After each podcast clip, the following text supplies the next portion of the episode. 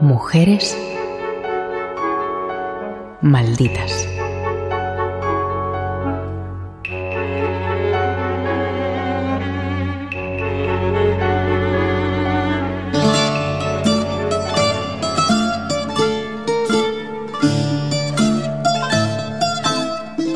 María Kalogeropulu nació en Nueva York el 2 de diciembre de 1923, hija de una pareja de emigrantes griegos que habían llegado a Estados Unidos pocos meses antes. La complejidad del apellido llevó al padre a cambiarlo por Calas. Jordi Corominas, escritor y periodista es la divina, es impresionante. Eh, aquí opinión subjetiva, perdonadme, que, me exprese a veces, bueno, siempre lo hago eh, con plena libertad. Eh, una mujer carismática y a partir de ese carisma, digamos que deviene hermosísima. Es decir, tenía un magnetismo que que yo no encuentro en muchas personalidades del siglo XX, sean femeninas o, masculinas. Se cumplen 100 años de su nacimiento, ella vio la luz en Nueva York, su familia, como podéis imaginar, era de, origen helénico, habían llegado muy poco tiempo atrás al, país de, de, las barras y estrellas. Tras la separación de sus padres, María viajó a Grecia en 1937 con su madre y su hermana y comenzó su formación en el Conservatorio Nacional de Atenas. La relación entre María y su madre nunca fue fácil, siempre presionada y siempre comparada con su hermana.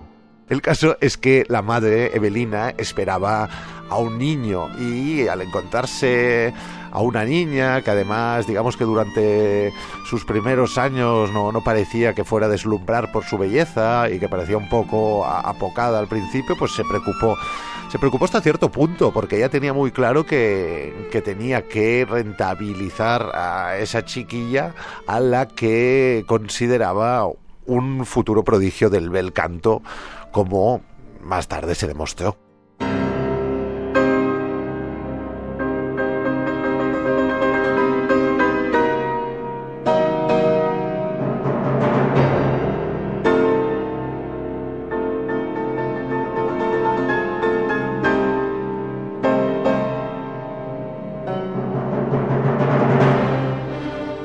María debutó en febrero de 1942 en el Teatro Lírico Nacional de Atenas. En agosto de ese año obtuvo su primer éxito con Tosca. En 1944, durante los últimos meses de la Segunda Guerra Mundial, las fuerzas ocupantes perdieron el control de Grecia y la flota británica llegó al puerto de El Pireo. María volvió entonces a los Estados Unidos para encontrarse con su padre. Cuando una persona te está masacrando constantemente, quiere que triunfes, sabe y te obliga a dedicarte a algo, lo mejor que puedes hacer si eres una persona positiva, creo yo, sacrificada y talentosa, es darle la vuelta al, al calcetín que hace María Calas, lleva la situación a su terreno. Su madre la puede presionar, sí, pero ella, poco a poco, desde los años 40, adquiere conciencia de su talento en esos primeros 40, con Grecia ocupada por los nazis y los italianos, participará en conciertos, deslumbrará, mm, tendrá una ligera sombra de duda que le perseguirá, pero no mucho, por hipotética colaboración con los invasores. Y en 1945, a recibir, hay que decir, durante todo este periodo de tiempo, las lecciones de la española soprano de, de, color, de color no de color negra, sino de coloratura, Elvira de Hidalgo, digamos que cuando termine ese momento, en ese 1945, ella ya se sentirá preparada para emprender nuevos retos que poco a poco la catapultarán al estrellato mundial.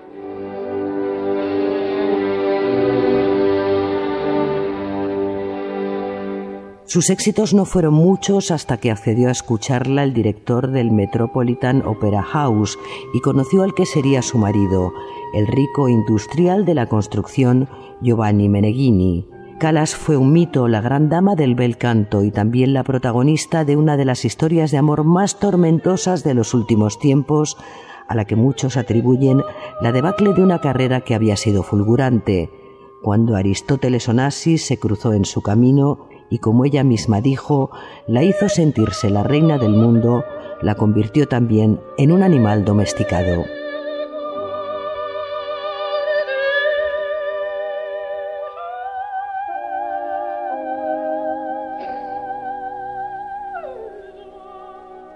En 1959 conoce en en una nave de en una nave al armador griego Aristóteles Onassis eh, también está en el mismo lugar sin ir más lejos Winston Churchill con, con, su mujer. Y bueno al principio lo ve como un buen amigo pero poco a poco digamos que entre el cansancio con Meneghini y la fascinación que genera el millonario el millonario su compatriota empieza a vincularse muchísimo con él hasta perder la cabeza. Tanto es así que la carrera operística de María Callas termina en 1965 en, el, en Londres y muchos atribuyen, digamos, la, calamidad de su despedida al, romance con, con, Aristóteles Onassis. Bueno, eh, es una posibilidad. Ella también decía que ya no se preparaba tanto como antes, que el amor, digamos, había copado todos sus sentidos y horas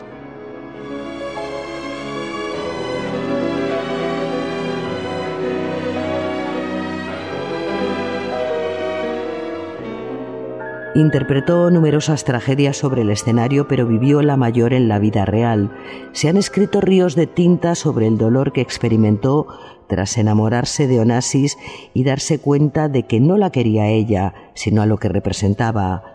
Además, Onassis la había maltratado y, según una de sus amigas, la habría llegado a drogar para violarla. Y lo cierto es que ese amor está más bien envuelto y últimamente, digamos que, siempre tenemos más datos, está muy envuelto de claroscuros. Hay incluso artículos y fuentes que nos mencionan como Aristóteles Onassis, aparte de maltratarla psicológicamente, aparte de domesticarla, como llegó a afirmar la misma María Calas, llegó a drogarla para mantener relaciones sexuales. Esto es un pequeño ingrediente de un plato que la verdad disgusta mucho. Con Onassis intentó dejar atrás su papel de diva para mostrarse como la mujer de deseos sencillos y corazón abierto que fuera del escenario leía recetas de cocina. Pero la relación con el riquísimo y polémico empresario fue siempre extrema y muy alejada de esa serenidad que Calas buscaba. La relación terminó en 1968 cuando Onassis la abandonó para casarse con un trofeo aún más preciado que ella, la elegante y comedida viuda del presidente Kennedy. Era una, mujer maltratada que, yo creo se agarró a un asidero que, pensaba providencial intentó liberarse también de todos los ecos que llegaban desde fuera, pues la prensa del momento hablaba de, de, los dos griegos más famosos del mundo, era una historia única y, como comentabas tú, aquí hay un punto de inflexión que, tampoco, que tampoco consigue terminar con el romance exactamente, pero en octubre de 1968, bomba, Aristóteles Onassis se casa con Jacqueline Bouvier, más conocida por todos como Jacqueline Kennedy, la, la, viuda de América, la viuda del mundo, la viuda de John Fitzgerald Kennedy, presidente asesinado en Dallas el 22 de noviembre de 1963. Por él abandoné una carrera increíble, llegó a decir. Rezo a Dios para que me ayude a superar este momento. Aquella decepción la sumió en la tristeza. No debo hacerme ilusiones, diría también. La felicidad no es para mí. ¿Es demasiado pedir que me quieran las personas que están a mi lado? A partir de 1968-69 lo, lo, que yo me he fijado viendo imágenes eh, es que ella envejece de, de, manera repentina. Es decir, de tener ese rostro tan luminoso que comentábamos, mágico, con unos ojos grandes que, que directamente te hablaban sin necesidad de, de abrir la boca. Vemos que sus facciones se endurecen mucho y que ello en realidad es la plasmación de un sufrimiento. Intenta suicidarse. Otras fuentes mencionan que eh, con anterioridad, pero también en los años 70 quizá sufrió algún que otro aborto porque Aristóteles Onassis, además de no querer casarse con ella, lo cual supuso un martirio muy fuerte, tampoco quería tener hijos con la con la soprano, Intentó reponerse, pero estaba hundida. Incluso se habló en 1970 de un intento de suicidio. Calas nunca pudo superar el abandono de Onassis y jamás se lo perdonó a pesar de que el armador, más tarde, la buscaría en repetidas ocasiones cuando su matrimonio con la viuda estadounidense iba de mal en peor.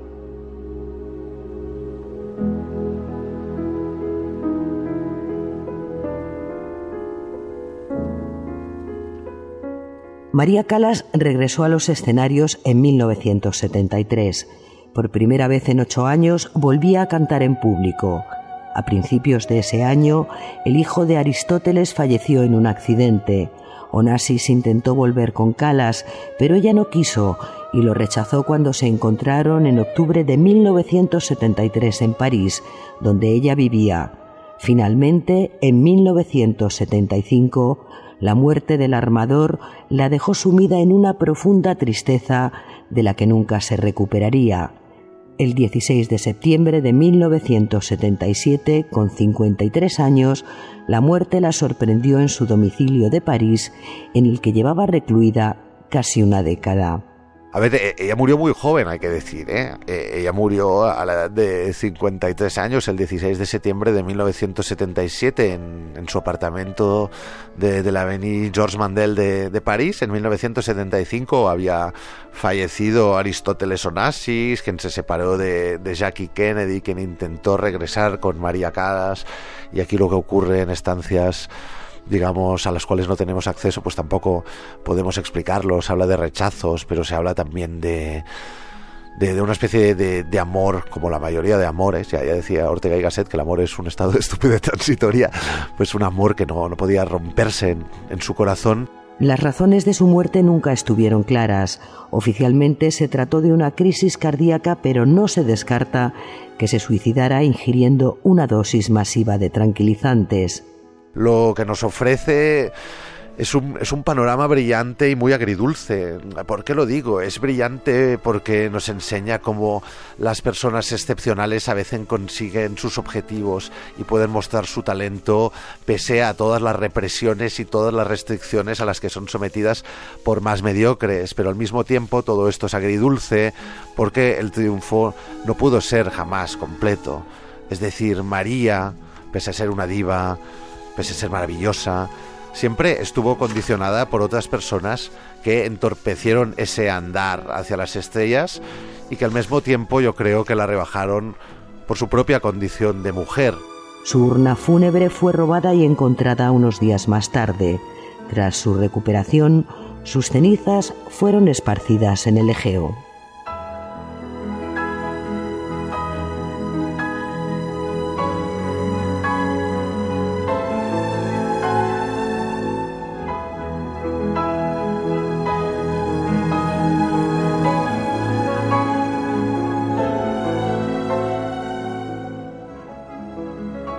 Valle Alonso, Francisco Javier Fernández Nieto, Radio 5, Todo Noticias.